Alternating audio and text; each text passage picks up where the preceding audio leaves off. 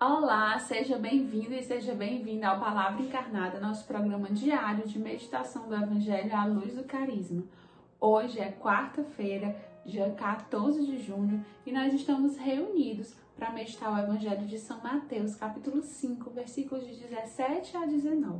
Esse é um trecho que fala da continuação do Sermão da Montanha.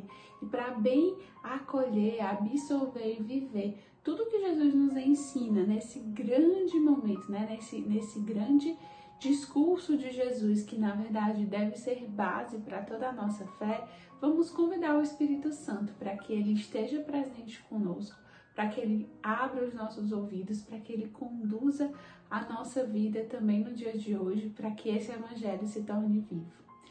Vinde Espírito Santo, enchei os corações dos vossos fiéis e acendei neles o fogo do vosso amor. Enviai, Senhor, o vosso Espírito, e tudo será criado, e renovareis a face da terra. Oremos, ó Deus que instruíste os corações dos vossos fiéis, com a luz do Espírito Santo, fazer que apreciemos retamente todas as coisas, segundo o mesmo Espírito, e gozemos sempre de sua consolação, por Cristo Senhor nosso. Amém. Vamos então à leitura do Evangelho. Naquele tempo, disse Jesus aos seus discípulos: Não penseis que vim abolir a lei e os profetas. Não vim para abolir, mas para dar-lhes pleno cumprimento. Em verdade, eu vos digo: antes que o céu e a terra deixem de existir, nenhuma só letra ou vírgula serão tiradas da lei, sem que tudo se cumpra.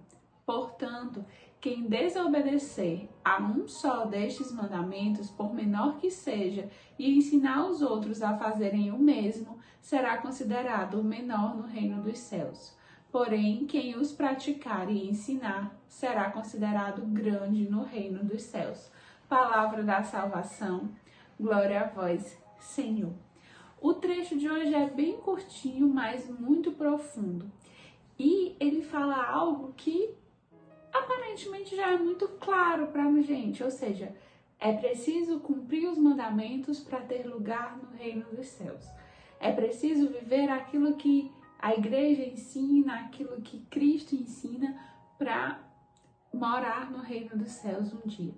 Mas o que acontece é que às vezes a gente, por ser algo difícil viver os mandamentos, a gente também faz como esse povo. Ou a gente cria regras demais, né, esse povo da época de Jesus, né? Cria regras demais e isso vira um problema para seguir os mandamentos, a gente se perde da essência ou a gente quer relativizar e acha que Jesus veio para abolir a lei. Mas na verdade, meus irmãos, as regras de vida, os mandamentos, os direcionamentos, eles são caminhos para que a gente alcance o céu. Eles são uma forma didática que Deus encontra de fazer com que a gente viva o que ele deseja de nós.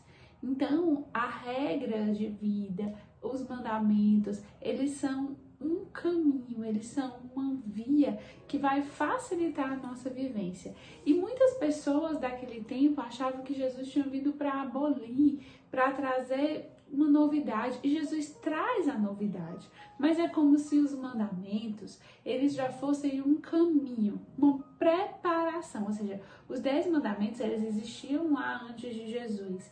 E ah então eles são menos importantes? Não. É que Deus, às vezes, ele vai criando um caminho. E mesmo antes de surgir uma novidade, ele já nos dá o alicerce, ele já nos dá o caminho, ele já nos prepara, ele já vai ali lapidando o nosso coração, nos ajudando na vivência para que a gente consiga é, acolher quando a novidade chegar. Né? Isso é o que Jesus diz: Eu não vim para abolir os mandamentos, eu vim para lhes dar pleno cumprimento. Eu vim para que eles sejam cumprido, cumpridos plenamente.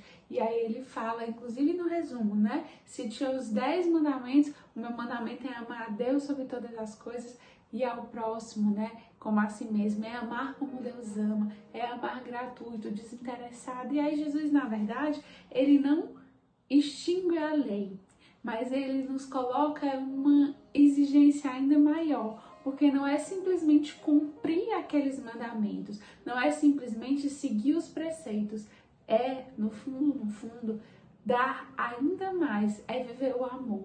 Eu não vou conseguir viver o amor se eu não conseguir viver minimamente algumas regras, alguns mandamentos, algumas noções básicas ali de amor ao próximo. E essa realidade que hoje né, o Evangelho traz em relação a toda a igreja, em relação ao, ao povo do tempo de Jesus, é também uma realidade para nós, meus irmãos, hoje. Nós temos dentro da comunidade, dentro das casas de acolhimento, dentro da sua realidade vocacional, às vezes até no seu grupo de acolhida, alguns direcionamentos, algumas regras, algumas pistas de como seguir e de como acolher a vontade de Deus hoje. E essas regras, essas pistas, elas são esse caminho, eles são esse caminho de lapidação. É como se Deus fosse pedagógico e didático e fosse algo né, essencial. Por exemplo, todas as vezes em que eu penso numa regra, em como esse direcionamento me salva, eu penso muito na comunhão de bens. É, quando eu desejo, o que eu desejo, né? Dar tudo para Deus. Eu desejo dar tudo para Deus.